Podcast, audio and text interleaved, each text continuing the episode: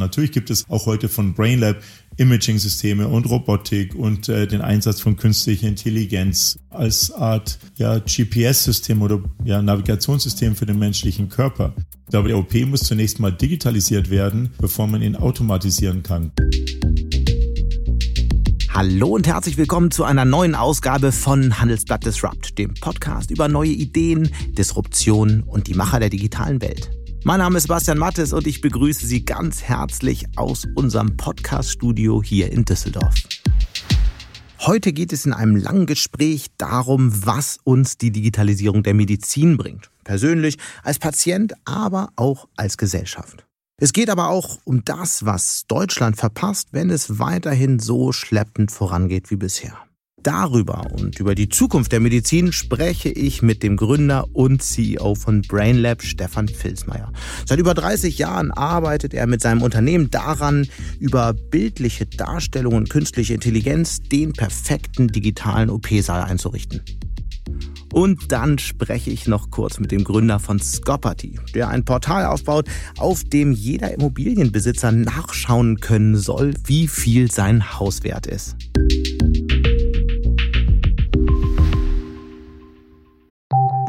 Nach einer kurzen Unterbrechung geht es gleich weiter. Bleiben Sie dran. Willkommen in der Zukunft der Technologie mit dem Handelsblatt Summit Zukunft IT. Seien Sie Teil der IT-Flagship-Tagung des Handelsblatts, bei welcher führende Köpfe der IT-Branche zusammenkommen, um die neuesten Trends und Herausforderungen der digitalen Transformation zu diskutieren. Vernetzen Sie sich mit Branchenführern und finden Sie Lösungen, die Ihr Unternehmen voranbringen. Exklusiv für unsere Podcast-Hörer sichern Sie sich jetzt 20% Rabatt auf Ihre Anmeldung. Besuchen Sie zukunft-it.jetzt und verwenden Sie den Vorteilscode Podcast. Er bezeichnet sich selbst als Copy-Paste-Typ, als den schlechtesten Programmierer seines Unternehmens und er hat dennoch ein durchaus viel beachtetes Medizintechnologieunternehmen in München aufgebaut. Und jetzt ist der CEO von BrainLab hier bei mir im Podcast. Hallo, Stefan Filsmeier. Hallo, guten Tag. Stimmt es eigentlich, dass Sie sich selbst als den schlechtesten Softwareentwickler bezeichnen?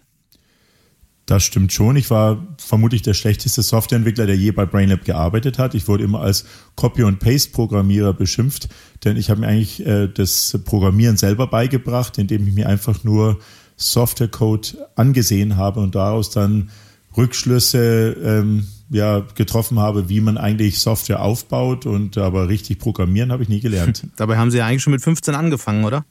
Naja, also wenn man nicht mit sieben oder acht beginnt, dann kann man eigentlich nie besonders gut im Bereich Software werden. Und äh, aber 15 ist da schon relativ spät, aber ich hatte dann schon ähm, das, äh, den richtigen Riecher zu wissen, wen ich denn einstellen musste und äh, damit dann von all den zukünftigen Kollegen zu lernen. Vielleicht so ein bisschen wie Streichinstrumente, da sagt man ja auch, wenn man die später als mit sieben, acht Jahren anfängt, dann wird's nichts mehr. Äh, das hat sie aber da nicht daran gehindert, dass sie schon mit 15 angefangen haben, ein Buch zu schreiben und zwar über 3D-Konstruktionen. Wie kam es denn dazu?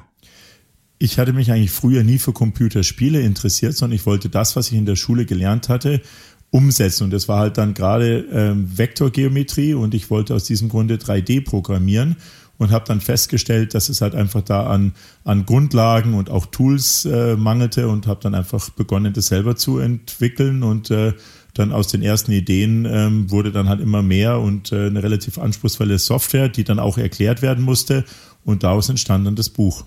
Ziemlicher Überraschungserfolg, wenn ich richtig informiert bin. Ja, ich glaube, das war, das verkaufte sich dreimal mehr als jedes andere Buch im Bereich Computer bis zu diesem Zeitpunkt.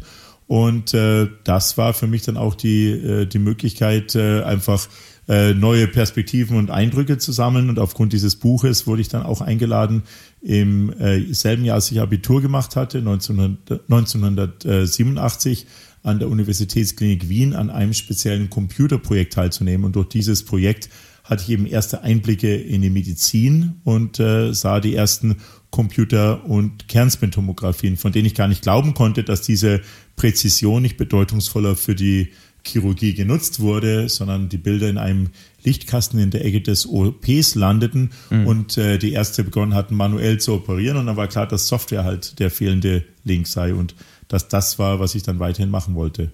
Und Sie haben sich auch gerade wieder als ein Copy-Paste-Typ bezeichnet. Wo haben Sie denn dann die Idee für BrainLab her gecopy-pastet? Naja, die, ähm, wie gesagt, in, äh, an der Universitätsklinik Wien hatte ich erste Einblicke in Computer- und Kernspintomographien und äh, diese Präzision wollte ich einfach für die Chirurgie nutzen und äh, aus, aufgrund dessen ähm, hatte ich zwar erstmal begonnen, Software zu entwickeln für die Universitätsklinik, habe aber dann später auch entdeckt, dass das halt ein äh, Potenzial hätte, äh, weit über die Nutzungsbedürfnisse eben dieser Klinik hinaus. Und äh, ich habe dann einfach kurzhand begonnen, BrainLab zu gründen. Und zwar erstmal um die persönliche Haftung auszuschließen, denn wenn man Software für Hirnchirurgie schreibt, dann steht man ja irgendwie vielleicht schon mit einem Bein im Gefängnis, wenn man dafür persönlich haftbar wäre. Und insofern war das erstmal die Motivation, ähm, das Unternehmen zu gründen. Aber ich habe nie davon geträumt, ein größeres Unternehmen äh, zu, zu steuern und äh, voranzutreiben. So in einem Satz, was ist das, was Sie damals gemacht haben, was kein anderer konnte?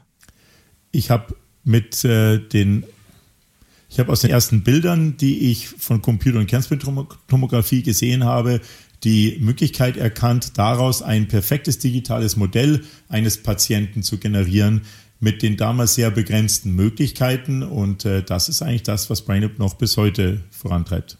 Hm. Sie versuchen ja weltweit die Ärzteschaft auch durch eigene Videos für das Thema zu interessieren. Lassen Sie uns mal kurz reinhören, wie sich das anhört. The case we did today was a 65 year old uh, lady who had a tumor in the um, retrocentral area. I just find that the workflow with this is very easy and it doesn't slow me down in any way, um, and it's friendly with any position really. That leaves me with much greater confidence after the surgery, and the post op MRI is not a surprise. Sie haben ja weltweit rund 5000 OP-Säle mit Soft- und Hardware für bildgestützte Operationen ausgestattet. Was passiert da jetzt genau? Die Technologien von BrainLab kann man am besten beschreiben als Art ja, GPS-System oder ähm, ja, Navigationssystem für den menschlichen Körper. Das heißt, es gibt eine perfekte Karte und die Fähigkeit, Instrumente im Raum zu erfassen, sodass man durch kleine Öffnungen vorbei an kritischen Strukturen sicher zu einem Tumor oder einer anderen kritischen Struktur navigieren kann. Und damit kann man komplizierte Eingriffe sicherer, weniger invasiv und mit besseren Ergebnissen für Patienten durchführen. Hm. Es gab ja auch andere Unternehmen damals, die solche Sachen gemacht haben. Warum braucht es dann ein junges Münchner Start-up, was auf einmal eine Technologie entwickelt, die, die es halt besser kann? Was haben die anderen nicht gesehen, was Sie gesehen haben? Oder haben Sie die einfach aus dem Markt gedrängt? Vor etwa 30 Jahren ähm, war die Idee, dass ein Chirurg Software benötigt, eher, eher bizarr. Also ähm, ein Arzt, der Software benötigte, war eigentlich kein guter Arzt. Und äh, heute hat sich das zum Glück gewandelt. Das heißt, wir haben eigentlich zu dem Zeitpunkt begonnen, als äh, dieser Markt noch gar nicht richtig entwickelt war und äh, wir waren, ich war vielleicht eigentlich zu weit meiner Zeit voraus und äh, habe aber natürlich dann mit großer Hartnäckigkeit einfach äh, so lange durchgehalten, bis tatsächlich sich dann irgendwie dieser, äh, ja, dieser, dieses Bedürfnis, ähm, präziser zu operieren und diese Daten besser zu nutzen, dann auch wirklich etabliert hatte. Mhm. Sie waren damals ihrer Zeit voraus. Heute hat man das Gefühl, China ist uns voraus. Wurde vor ähm, einiger Zeit ein Patient über tausende Kilometer Entfernung ähm, operiert mit Hilfe von 5G und einem OP-Roboter. Wann wird BrainLab sowas möglich machen? Ich bin mir gar nicht sicher, ob äh, das Operieren äh, über eine große Distanz, also irgendwie so eine telemedizinische Anwendung auch wirklich das äh, entscheidende Problem ist. Es ging da halt eigentlich um eine Demonstration von vielleicht Robotik und äh, quasi 5G. Aber ähm, ich denke, bei vielen solchen Lösungen ist es halt so, dass man eigentlich äh, einen Hammer hat auf der Suche nach einem Nagel. Und äh, wir haben uns eigentlich die letzten 30 Jahre immer sehr spezifisch an klinischen Anforderungen ähm, orientiert und äh, an konkreten Lösungen, um sowas zu verbessern. Natürlich gibt es auch heute von BrainLab Imaging-Systeme und Robotik und äh, den Einsatz von künstlicher Intelligenz und ähm, auch Anwendungen, die mehrere ähm, ja, Ärzte an unterschiedlichen Standorten verknüpfen kann. Aber ähm, das Ganze ist, wie gesagt, bei uns immer sehr ähm, getrieben aus einer ganz spezifischen Anwendung und deren ähm, Nutzen für den Patienten heraus. Aber das klingt ja jetzt sehr diplomatisch, was Sie sagen, aber es gibt ja schon ein Problem. Und zwar in manchen Regionen dieser Welt gibt es halt einfach nicht die entsprechenden Spezialisten, die bestimmte Operationen durchführen können. Und das Problem löst natürlich so eine Technologie schon.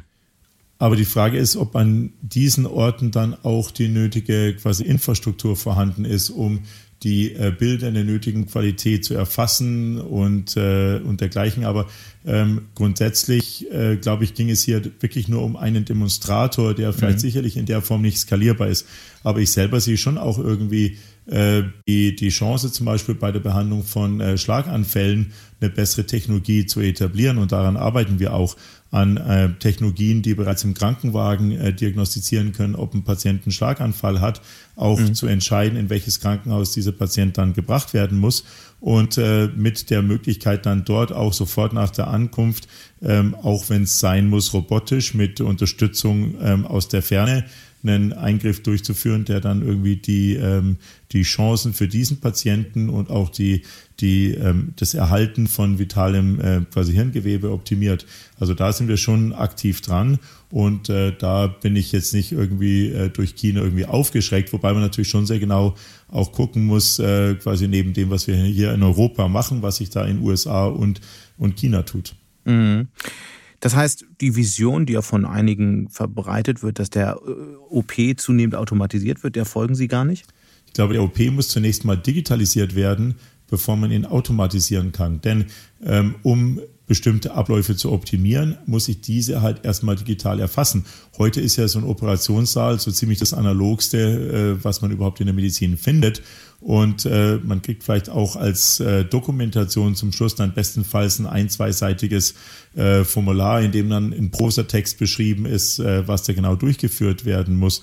Und um das Ganze zu optimieren, ist es unbedingt notwendig, den Eingriff eben wirklich lückenlos zu, zu digitalisieren und die Position jedes Instruments zu erfassen. Und dann kann man mit solchen Methoden auch ähm, ansetzen und auch bestimmte Abläufe äh, ja, automatisieren. Aber man muss immer bei jedem mhm. dieser Schritte einfach äh, die Frage stellen, ähm, ist dahinter auch ein konkreter Patientennutzen? Und das ist vielleicht auch der Grund, warum äh, viele Roboter, die es ja schon teilweise seit zehn Jahren und länger gibt, sich auch nur in ganz bestimmten engen Anwendungsbereichen etablieren konnten.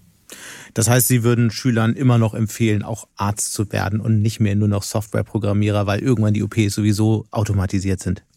Ich glaube, Ziel von Technologie ist es gar nicht, äh, quasi Ärzte irgendwie wegzurationalisieren, sondern Ärzten einfach neue Entscheidungstools zu geben, die. Äh, das müssen Sie natürlich jetzt sagen, weil Sie ja auch mit Ärzten zusammenarbeiten, Aha. sonst steigen die Ihnen aufs Dach, oder? Ja, aber das ist auch tiefst, also ist auch meine tiefste Überzeugung. Und wenn man selber auch relativ oft okay. im OP äh, erlebt, äh, wie viel ähm, ja auch an, an Geschicklichkeit und wie viele unterschiedliche Abläufe dort auch äh, nötig sind und welches perfekte Zusammenspiel auch eines kompletten Teams, dann glaube ich, äh, ist da sicherlich äh, nicht der, der Schlüssel, ähm, das komplett irgendwie durch äh, Roboter zu ersetzen, sondern einfach bessere Entscheidungsgrundlagen, äh, Entscheidungsunterstützung mit Hilfe in künstlicher Intelligenz, auch das aggregierte Wissen von möglichst vielen Patienten äh, quasi nutzbar zu machen. Und dann gibt es natürlich zwischendrin immer nur immer einzelne Arbeitsschritte, die vielleicht sehr kompliziert sind für einen Menschen durchzuführen. Und genau da muss ich dann ansetzen mit Robotik und da ähm, dem traut auch kein Arzt nach, wenn ich irgendwie ein Instrument zu halten oder irgendwie eine Achse genau auszurichten durch einen Roboter ersetze. Hm. Inzwischen versuchen Sie ja auch mit Innovationen wie medizinischen Handyspielen neue Grenzen zu überschreiten. Lassen Sie uns da mal reinhören. At Level X, we make video games for doctors. Bridging gaps in the healthcare industry through state-of-the-art video game technology and design. Videospiele für Ärzte, warum das? Naja, es ist so, dass äh, etwa 700.000 Ärzte heute schon unsere Videospiele ähm, anwenden und ähm, es geht eigentlich darum, dass man damit wesentlich effektiver äh, bestimmte ja, Fertigkeiten oder auch Gedankenmodelle erlernen kann. Denn ähm, eine der großen ja, Hinderungsgründe bei der äh, Geschwindigkeit von Digitalisierung im Gesundheitswesen ist natürlich einerseits Technologie, andererseits der Zugang zu Daten und drittens aber natürlich auch äh, die Bereitschaft der Akteure und die, die Fähigkeit, auch bestimmte neue digitale Werkzeuge einsetzen zu können. Und äh, da ist es natürlich äh, von Vorteil, wenn man ähm, mit von Computerspielen den Lerneffekt unterstützen kann. Und die Spieleindustrie hat ja gezeigt mit äh, Millionen Spielern über viele Jahre, wie man ähm, quasi die richtige Balance aus Frustration und Erfolg äh, mit entsprechendem Dopamin-Release nutzen kann, um möglichst effektiv den, den Lerneffekt im menschlichen Gehirn zu unterstützen. Nennen Sie mal so ein paar Beispiele. Was für Computerspiele sind da, also helfen da am meisten zu lernen? Ich kann mir das noch nicht so richtig vorstellen. Also zum Beispiel sind wir gerade dabei, ein, äh, ein Spiel fertigzustellen, mit dem man ähm, ein, die, die Bedienung eines Beatmungsgerätes erlernen kann. Es, man hatte gerade in den letzten zwölf Monaten gesehen, dass auf einmal Ärzte, die damit vielleicht gar nicht spezifische Erfahrungen hatten, ähm, im Grund im Zuge der Pandemie auf einmal Beatmungsgeräte bedienen mussten. Und äh, quasi dazu braucht man aber relativ viel Erfahrung und um eben dieses anreichernde Erfahrung mehr oder weniger im Schnelldurchlauf zu erlernen und auch ein gewisses Gedankenmodell, ähm, das die Grundlage für die Bedienung von diesem Beatmungsgerät ist, zu erlernen. Dazu sind Computerspiele eben besonders gut geeignet und äh, die können jemanden über längere Zeit fesseln. Es gibt ja einen Grund, warum Angry Birds vielleicht auch so süchtig macht, aber man äh, merkt eigentlich auch, wie man irgendwie nach kurzer Zeit auf einmal äh, dann wirklich perfekt so ein, äh, so ein ähm, ja, Geschoss feuern kann. Und äh, es gibt natürlich viele andere Beispiele, wie man mit einem Computerspiel lernt, eine ganze Stadt zu managen, eine Armee zu befehligen und äh, warum nicht auch ein Beatmungsgerät zu steuern.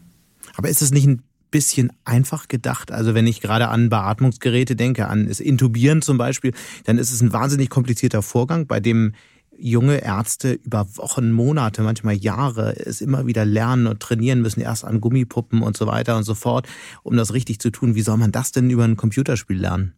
Also ein Computerspiel kann den Lerneffekt äh, sehr gut ergänzen, weil es natürlich ähm, bestimmte Dinge gibt, die man vielleicht auch erstmal irgendwie falsch gemacht haben muss, um dann das entsprechend zu erlernen. Und dieses Falschmachen will man ja nicht am Patienten durchführen, sondern eben in einer, in einer Sandbox, in einem theoretischen Umfeld.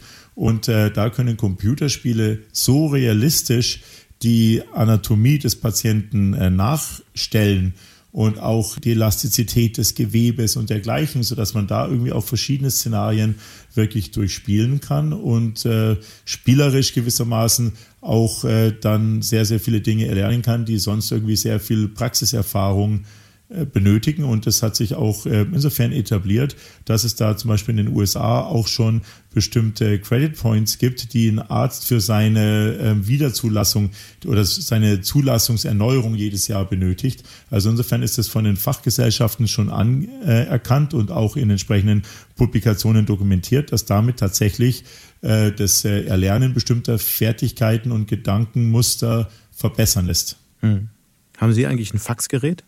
Weiß ich gar nicht, da bin ich überfragt. Also ähm, ich verstehe jetzt vielleicht den Hintergrund der Frage nicht, aber ähm, ich weiß zumindest, dass Faxgeräte immer noch ein äh, sehr ähm, ja, attraktives Business sind, aber irgendwie. Man hat ja manchmal das Gefühl, dass Faxgeräte mit das wichtigste Instrument im deutschen Gesundheitswesen sind. Gerade jetzt in der Pandemie, wo halt die Gesundheitsämter hinter der, der, äh, der, der dem Coronavirus hergefaxt haben. Ähm, man hört aus Notaufnahmen, dass da Faxe nötig sind, um, äh, um, um bestimmte Fälle bearbeiten zu können.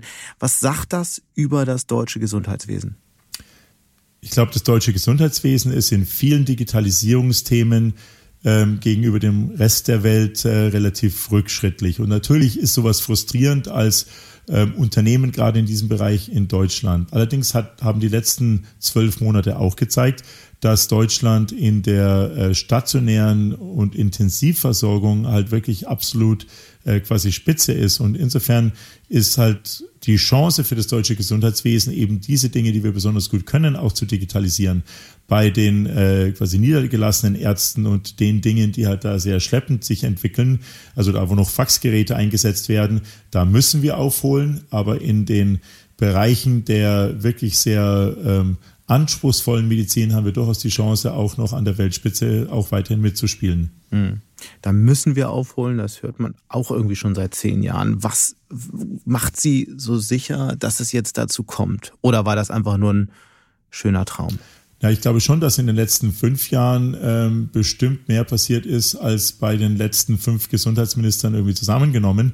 Und äh, da ist jetzt sehr viel ähm, angestoßen und äh, das muss man natürlich irgendwie vorantreiben. Wobei natürlich ein äh, Problem in Deutschland äh, quasi der Datenschutz ist. Und zwar ist natürlich äh, Datenschutz sehr wichtig und äh, ich bin ja nicht nur Unternehmer, sondern auch irgendwann mal äh, Bürger und Patient. Und insofern ist sowas mir auch persönlich einfach wichtig.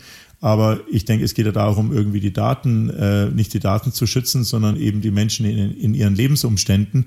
Und äh, ich glaube, dass da halt äh, der Datenschutz konzeptionell ähm, über Bord geht. Und ich glaube, dass das halt auch in Deutschland so stark fragmentiert ist, dass im Gesundheitswesen es über 100 verschiedene Datenschutzaufsichtsorgane gibt, von angefangenen Landesdatenschützern zu bestimmten Krankenhausgesetzen und auch bestimmten kirchlichen ähm, quasi Datenschützern und dergleichen, so dass es also ein irgendwie unübersehbares äh, äh Konstrukt an äh, Regularien ist und äh, das ist natürlich irgendwie ein großer Hinderungsgrund und äh, den gilt es halt als nächstes äh, aufzuräumen. Ansonsten wird sich Deutschland im Bereich Digitalisierung auch weiterhin schwer tun. Also lieber ein bisschen weniger Sicherheit und dafür mehr Digitalisierung oder was meinen Sie damit?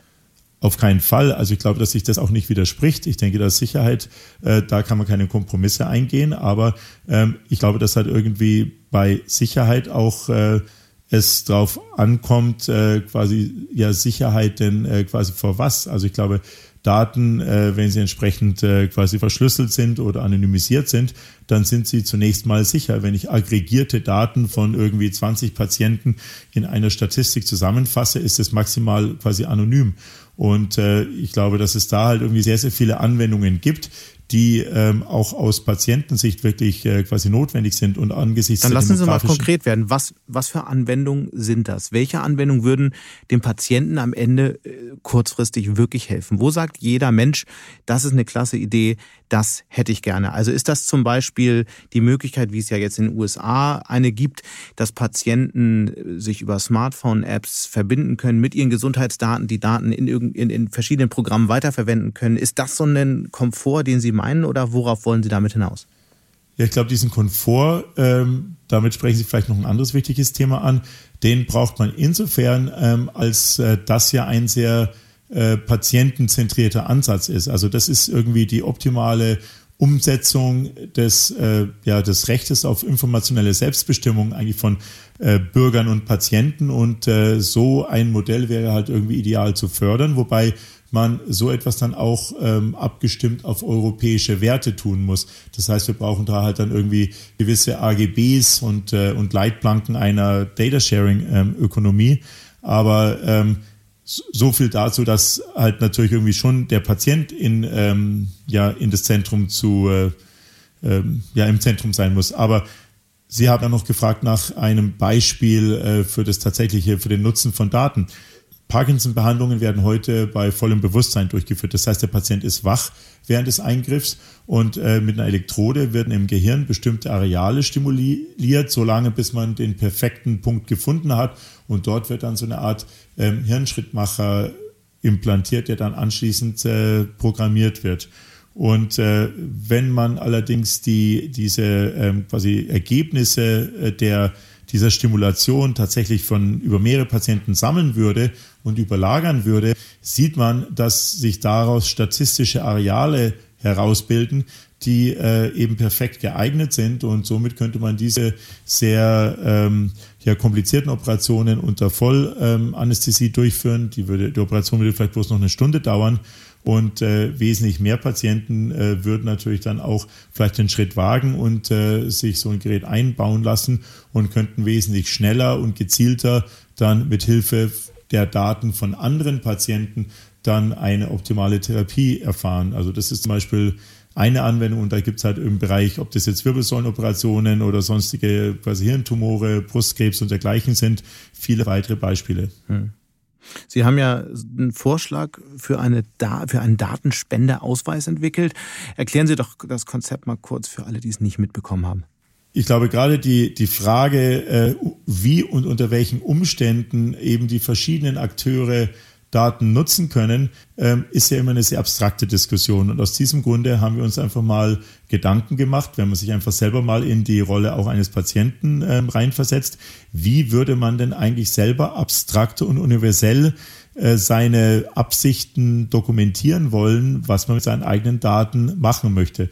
Ich will ja nicht im Zweifelsfall bei jedem Krankenhausaufenthalt irgendwelches Kleingedrucktes ausfüllen und immer wieder neu definieren, wer dann da irgendwie die Daten verwenden kann. Vielleicht noch dazu in einer Art und Weise, wo ich gar nicht so richtig verstehe, äh, wo dann irgendwie vielleicht zwischen den Zeilen vielleicht doch noch jemand berechtigt äh, quasi wird, den ich gar nicht irgendwie beabsichtigt hatte. Und stattdessen, denke ich, muss es halt einen universellen und trotzdem standardisierten Ansatz geben, der immer gleich ist und wo ich vielleicht nur einmal festlege, ähm, ich will ähm, zum Beispiel meine Bilddaten oder äh, quasi Daten von Wearables oder aus der elektronischen Patientenakte ähm, eben mit äh, den und den Akteuren unter diesen und jenen Umständen geteilt haben. Und wenn man sowas äh, feingranular einmal festlegt, dann ähm, ist es natürlich äh, eine sehr, ja, äh, für, für Patienten eben eine gute Möglichkeit, äh, ihre Daten so zu nutzen oder so zur Verfügung zu stellen, dass damit eben auch äh, ein Sekundärnutzen äh, gesichert ist und man Daten altruistische Gründe verfolgen kann. Und es müssen aber natürlich dann auch genau die Bedingungen festgelegt werden, welche Akteure unter welchen Umständen ähm, dann auf diese Daten zugreifen können. Mhm. Zum Beispiel darf die behandelte Klinik darauf zugreifen, dürfen multizentrische Studien damit gemacht werden, darf vielleicht eine äh, wissenschaftliche Fachorganisation darauf zugreifen oder darf vielleicht auch äh, dürfen auch die Unternehmen, die an meiner eigenen Behandlung beteiligt waren mit ihren Technologien, auch diese Technologien dann für den nächsten Patienten entsprechend weiter äh, verbessern. Und äh, da ist es natürlich völlig legitim, dass unterschiedliche Bürger ähm, unterschiedliche Ansichten haben. Manche sind dazu bereit, andere nicht. Aber da braucht man erstens eine breite öffentliche Diskussion und auch eine Einwilligung, die das dann auch ganz klar abbildet.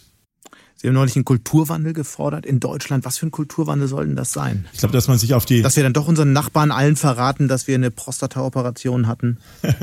ja, ich glaube, dass äh, der Kulturwandel hat die, äh, ja, die Fokussierung auf, auf die Chancen, auch die, äh, vielleicht die, die, die Neugier und die, die Fähigkeit eben äh, quasi aus, äh, aus Daten und datengetriebene Geschäftsmodelle irgendwie äh, einen gesellschaftlichen Mehrwert zu schaffen und eben sich nicht durch die, äh, durch die Angst, äh, die ja irgendwie sehr abstrakt ist, äh, davon abhalten lassen, irgendwie neue Chancen zu, äh, zu ergreifen. Denn ansonsten findet halt äh, quasi Innovation und auch die entsprechende quasi Wertschöpfung im Ausland statt. Hm.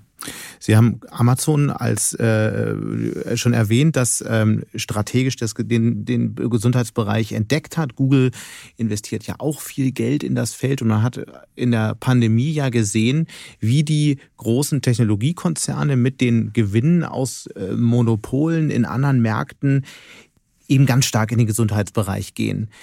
Wird, ist es überhaupt noch aufzuhalten, dass das auch die größten Player im Gesundheitssektor werden? Ich meine, vielleicht jetzt äh, wird, wird Google nicht so bald eine Lösung für Operationssäle anbieten, aber die Verwaltung von Gesundheitsdaten, wer soll denn Google damit überhaupt noch schlagen, was Komfort angeht, ähm, was Funktionalität angeht und so weiter? Ich glaube, zunächst hat sich Google und auch Amazon erstmal auf den amerikanischen Markt gestürzt.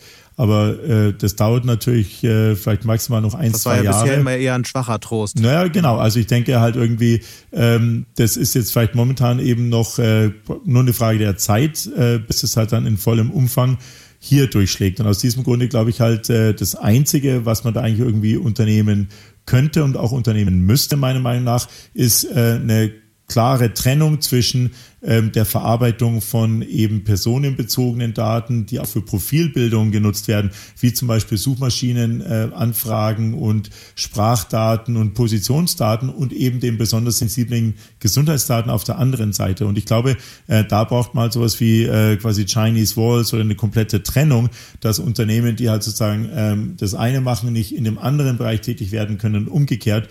Und äh, das wäre meiner Meinung nach eigentlich eine konsequente Umsetzung ähm, der Anforderungen der Datenschutzgrundverordnung nach äh, quasi Privacy by Design und das wäre halt auch etwas, was unseren europäischen Werten entspricht. In ähm, Hongkong oder China ähm, hat keiner was äh, oder sieht keiner ein Problem damit, wenn das Unternehmen das auch äh, das äh, Bankkonto, die Chatfunktion äh, und äh, ja die äh, vielleicht auch den, die, äh, die Gesundheitsdaten verwaltet, eben alle Bereiche des Lebens abdeckt, aber nach äh, europäischen Vorstellungen äh, ist das sicherlich nicht denkbar. Und aus diesem Grunde äh, wünsche ich mir und hoffe sehr für Europa, dass es uns gelingt, durch entsprechende Regelungen da wirklich eine klare Trennung äh, vorzunehmen. Und ich denke, äh, ja, Google und Amazon sind fantastische Unternehmen und ähm, man sollte auch als Digitalunternehmen im Bereich Gesundheit auch deren Plattformen mhm. äh, quasi nutzen ähm, können. Aber ich glaube, das Problem ist halt oder die Herausforderung und der Angriff auf europäische Werte entsteht durch die Verknüpfung eben dieser unterschiedlichen Bereiche und äh, die Verknüpfung von Daten aus völlig unterschiedlichen Geschäftsbereichen und das sollte man halt unterbinden. Mhm. Welche Gesundheitsdaten würden Sie eigentlich digital lagern? Ich würde alle meine Gesundheitsdaten digital lagern. Aber, aber ähm, nicht bei Google. Aber nicht bei Google. Und ähm, oder ich, man kann sie, das ist ja, glaube ich, das große Missverständnis, man kann sie schon bei Google lagern und kann sie auch entsprechend verschlüsseln. Also ich glaube, es wird auch immer unterstellt in der Diskussion in Deutschland, dass äh, diese Plattformunternehmen kein sicherer Ort seien für die Lagerung von Daten. Ähm, das ist gar nicht das Problem. Ich würde sie dort lagern. Ich würde halt nur nicht die Verarbeitung von Gesundheitsdaten, äh, und zwar bei Google als Plattform, aber ich würde nicht Google die Verarbeitung dieser Gesundheitsdaten zugestehen und äh, bei Google eine Krankenversicherung abschließen und denen äh, den Zugriff auf meine ja, Wearables und so weiter gewähren. Mhm. Der eine oder andere hat es vielleicht rausgehört. Sie sitzen in München. Nun gibt es gerade was den Technologiestandort München angeht, immer wieder die Diskussion, das ja, kann ja viele Erfolge feiern, dass München auch so eine Art Silicon Valley Europas ist. Würden Sie das unterschreiben? Ist das so oder ist das völlig übertrieben? Das ist absolut so. Wir haben auch gerade bei äh, einer Ausgründung im letzten Jahr mit dem Schwerpunkt äh, quasi künstliche Intelligenz und äh, Machine Learning äh, uns genau nochmal irgendwie damit auseinandergesetzt, wo denn irgendwie dafür die besten äh, Gegebenheiten und äh, Voraussetzungen zu finden sind und haben nochmal irgendwie auch systematisch in ganz Europa gesucht und sind dann da irgendwie doch wieder bei, bei München gelandet. Also man kann natürlich jetzt mir unterstellen, dass ich da vielleicht auch irgendwie gewissermaßen voreingenommen bin, nachdem ich in München aufgewachsen bin. Und äh, aber das bin ich bestimmt auch. Aber äh, wir haben also wirklich nochmal ganz systematisch, äh, weil es natürlich auch in München schwierig ist, die entsprechenden Talente zu finden, ähm, gesucht, ob nicht vielleicht dann doch in äh, Berlin oder Hamburg oder ähm, vielleicht auch in Wien oder in äh, vielleicht im europäischen Ausland äh, bessere Bedingungen herrschen. Aber ich glaube, gerade im Bereich künstliche Intelligenz, ähm, da ist vielleicht äh, quasi Hamburg noch besser als Berlin, aber ähm, München ganz eindeutig dort auf äh, Platz eins und auch ein, ein Software-Ökosystem, das hier entstanden ist, was sich auch so ein bisschen nährt. Und naja, Konkurrenz äh, ist ja nicht unbedingt schlecht und äh, ich glaube, dass wir uns äh, auch bei der Attraktivität der, äh, der, der Jobs, die Brainlab hier geschaffen hat, durchaus auch mit den großen Plattformunternehmen messen können. Was für Faktoren haben Sie denn da bewertet? Können Sie das nochmal in zwei, drei Sätzen sagen?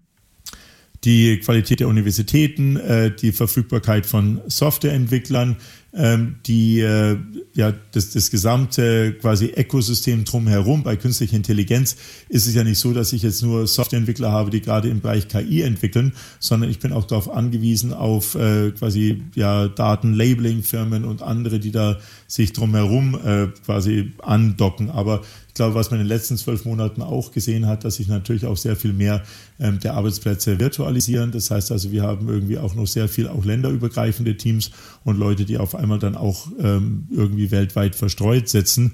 Und äh, BrainLab hat ja in, in den äh, letzten 18 Monaten auch einige Unternehmen zugekauft, die nicht in München sitzen. Also insofern ähm, kam das dann irgendwie auch automatisch. Aber ich denke, ja, München ist für uns trotzdem noch irgendwie der perfekte äh, Ort, auch mit allen Datenschutz und sonstigen ähm, quasi Einschränkungen, um dort auch äh, global ähm, tätig und auch erfolgreich zu werden. In einem Satz, was ist die Te Technologie, die Sie gerade am meisten fasziniert? Zurzeit finde ich äh, das Thema Augmented Reality sehr faszinierend. Äh, denn ich glaube, dass sich dadurch viele Dinge quasi virtualisieren und demokratisieren lassen. Also der Zugang zu adäquater äh, ja, Tracking und Computertechnologie auf einmal auf ein ganz anderes Niveau ähm, ja, transformieren lässt. Und äh, das hat sicherlich auch in der Medizin großes Potenzial. Und fürs Privatleben auch? Oder wird das überschätzt? Fürs Privatleben wohl erstmal noch nicht. Also ich kann mir da wirklich äh, nicht vorstellen, in, zu, in naher Zukunft mit so einer ähm, Augmented Reality Brille durch die Stadt zu laufen. Und äh, ich glaube aber, es ist ja auch ganz gut, dass die Technologie sich noch nicht in allen Bereichen ähm, unseres Lebens irgendwie breit gemacht hat und dass es ja auch nochmal mal Dinge gibt, die dann halt auch eher so die äh, rechte Seite des Gehirns äh, quasi stimulieren. Und wenn wir schon bei München sind, äh, dann muss man sagen, dass das Kulturangebot in München natürlich also auch ähm, global einzigartig ist und äh, damit natürlich dann auch für kreative und schlaue Köpfe natürlich auch äh, dann München die besten Voraussetzungen mit sich bringt. Wir wollen mal nicht über Mieten reden und über all diese anderen Themen. Dennoch ganz herzlichen Dank für diese Worte und auf ganz bald. Ich danke auch. Vielen Dank. Nach einer kurzen Unterbrechung geht es gleich weiter. Bleiben Sie dran. Bist du auf der Suche nach Inspiration und Netzwerkmöglichkeiten? Dann ist das Summer Camp der Handelsblatt Media Group genau das Richtige für dich. Treffe über 800 EntscheiderInnen, nimm an interaktiven Workshops teil und werde Teil der einzigartigen Camp Community. Wir wollen gemeinsam mit dir die Zukunft unserer Wirtschaft gestalten und aktuelle Herausforderungen angehen. Erfahre mehr und sichere dir noch heute dein Ticket auf hmg-summercamp.de. Wer ein Haus kaufen will oder seine Wohnung oder sein Haus wieder loswerden will, der hat früher Anzeigen geschaltet. Dann kam Immobilien Scout dazu und jetzt will das Startup Scopperty, so die Eigenwerbung, noch mehr Transparenz in den Markt bringen. Wie sich das junge Unternehmen das vorstellt und ob das überhaupt funktionieren kann, das fragen wir jetzt den Mitgründer und CEO Michael Kasch persönlich. Hallo, Herr Kasch. Hallo, schön hier zu sein. In zwei Sätzen, warum braucht die Welt noch ein Immobilienbewertungsportal? Wir sind kein Immobilienbewertungsportal, sondern ein Marktplatz für den Teil des Marktes, den den es heute noch nicht gibt. Der Markt heute ist definiert als die Immobilien, die zum Verkauf stehen. Mhm. Und äh, wir bieten auch den Markt für die Immobilien, die noch nicht zum Verkauf stehen. Das heißt, die Möglichkeit, sich auch zu diesen Immobilien auszutauschen. Denn eins ist völlig klar, Marktwerte entstehen am Markt. Also werden wir mal ganz konkret, angenommen, ich hätte ein Haus, äh, weiß noch gar nicht, dass ich es verkaufen will. Warum ist das dann für mich relevant? Weil Sie zum Beispiel eine neue Immobilie suchen oder dabei sind, ähm, eine Immobilie zu bauen ähm, und äh, Sie sehr wohl daran interessiert sind, was Ihre Immobilie aktuell wert ist, äh, sozusagen, wenn Sie sie verkaufen, mit welchem Betrag Sie rechnen können und dann mhm. auch weiter planen können. So, und Sie können, haben heute keine Möglichkeit, den Markt zu testen, es sei denn, Sie starten wirklich den Verkaufsprozess. Okay. So, und, äh, wir heißt, bieten die Möglichkeit, dass äh, Sie eben bei uns auch in dem Stadium, in dem Sie noch vor Start des Verkaufsprozesses sind, mit Kaufinteressenten ja, gegenseitige Absichten sondieren und ein echtes Gefühl für den Marktattraktivität Ihrer Immobilie erhalten. Mhm. Das heißt konkret, Sie hängen ein Preisschild an jedes Haus in Deutschland, oder? Wir als äh, zum Start dieser Interaktion bieten wir sehr transparent auf einer Karte initiale Schätzwerte zu über 35 Millionen Wohnimmobilien um äh, und machen die Immobilien dann für Eigentümer und Kaufinteressent mhm. zugänglich. Okay. Das heißt, wir durch das Preisschild entsteht die Möglichkeit, sich an dieser Immobilie zu treffen und in Austausch zu kommen. Ganz kurz, was ist denn, wenn ich das nicht will?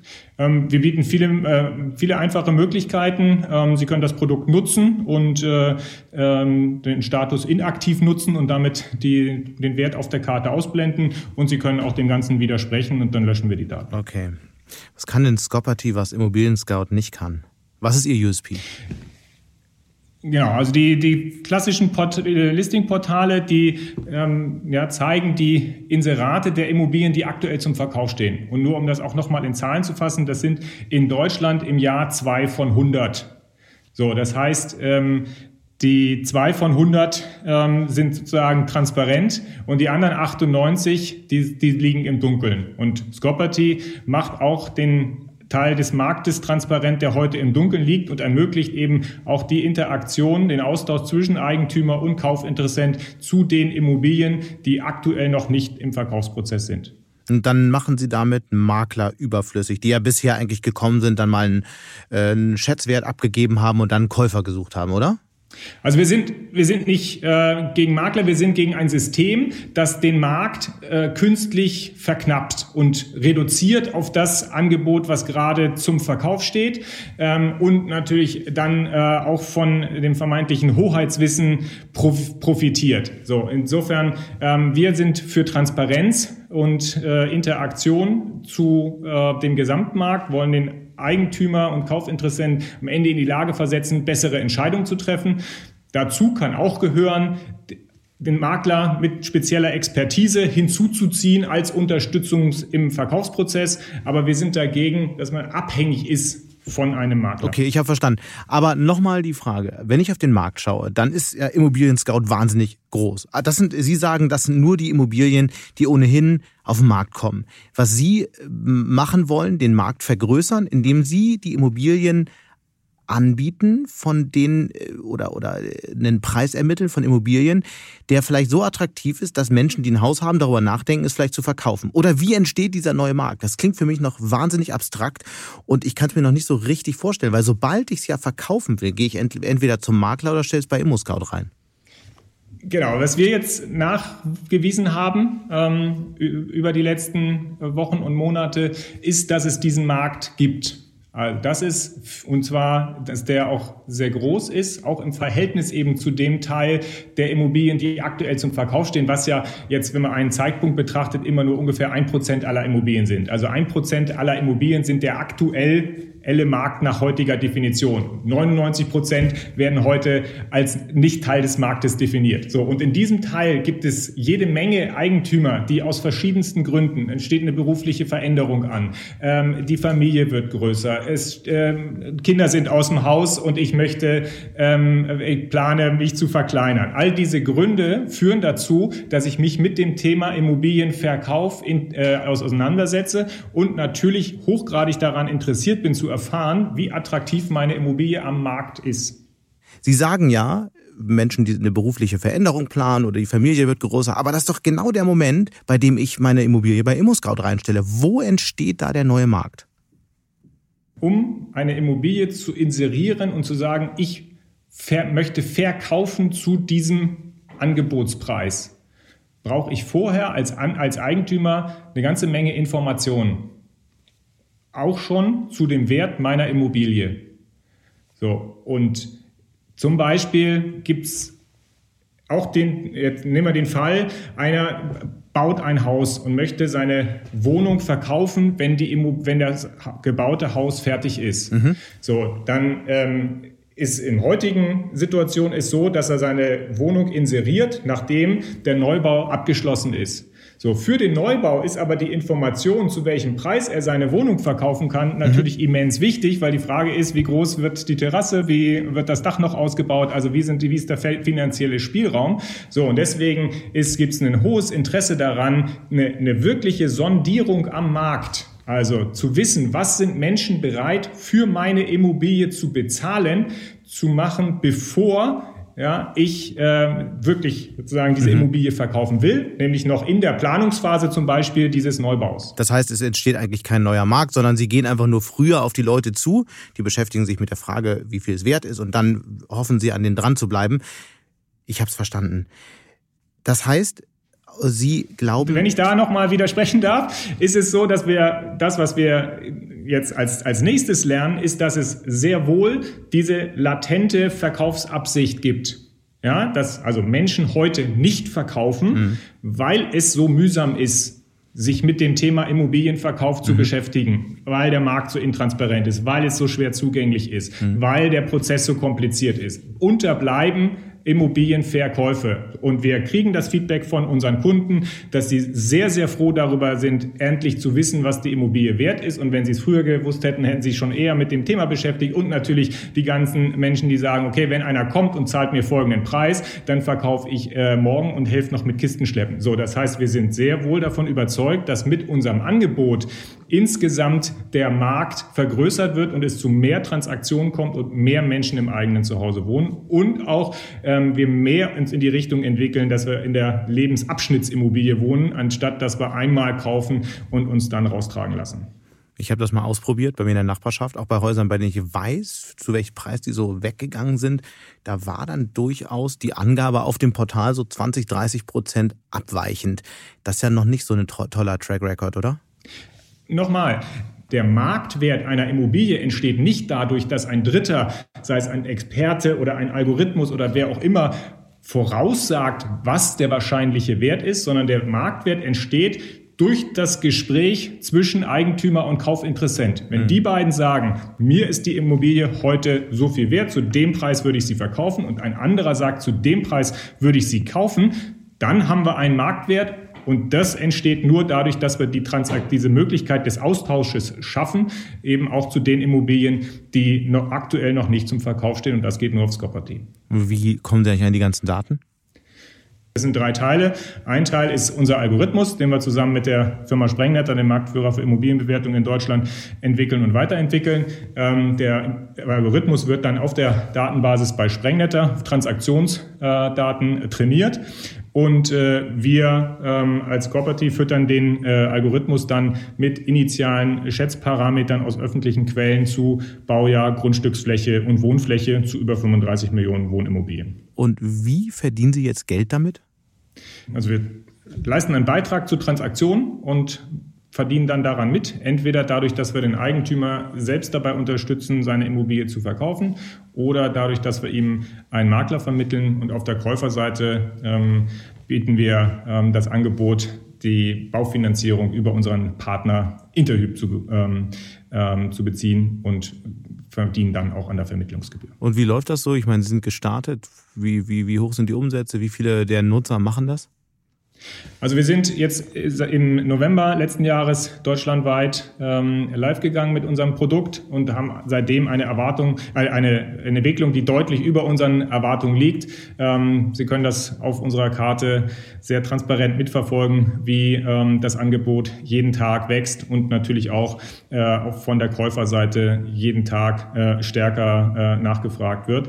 Insofern sind wir voll aufzufrieden, wie sich unser ähm, Modell aktuell im Markt etabliert. Was erwarten Sie denn für einen Umsatz für dieses Jahr?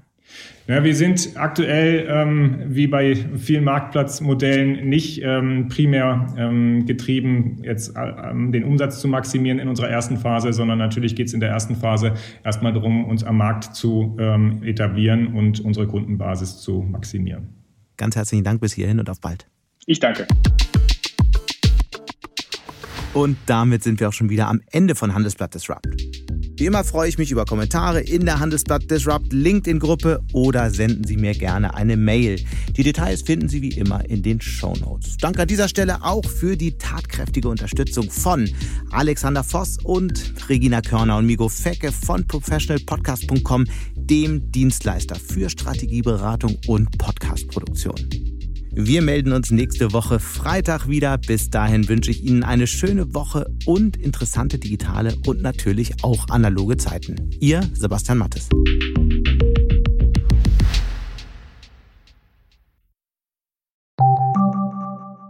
Eine Weltreise starten, ihr Hobby ausleben, finanzielle Unabhängigkeit muss kein Traum bleiben. In der neuen Vivo Coach Masterclass erfahren Sie, wie Sie das Vermögen dafür aufbauen und es einsetzen. Kurzweilige Videos, spannende Inhalte, konkret umsetzbare Empfehlungen. Entdecken Sie das neue kostenlose Video-Learning-Format exklusiv für Abonnentinnen und Abonnenten der Wirtschaftswoche. Jetzt unter vivo.de slash coach slash masterclass. Vivo Coach. Wissen, das sich auszahlt.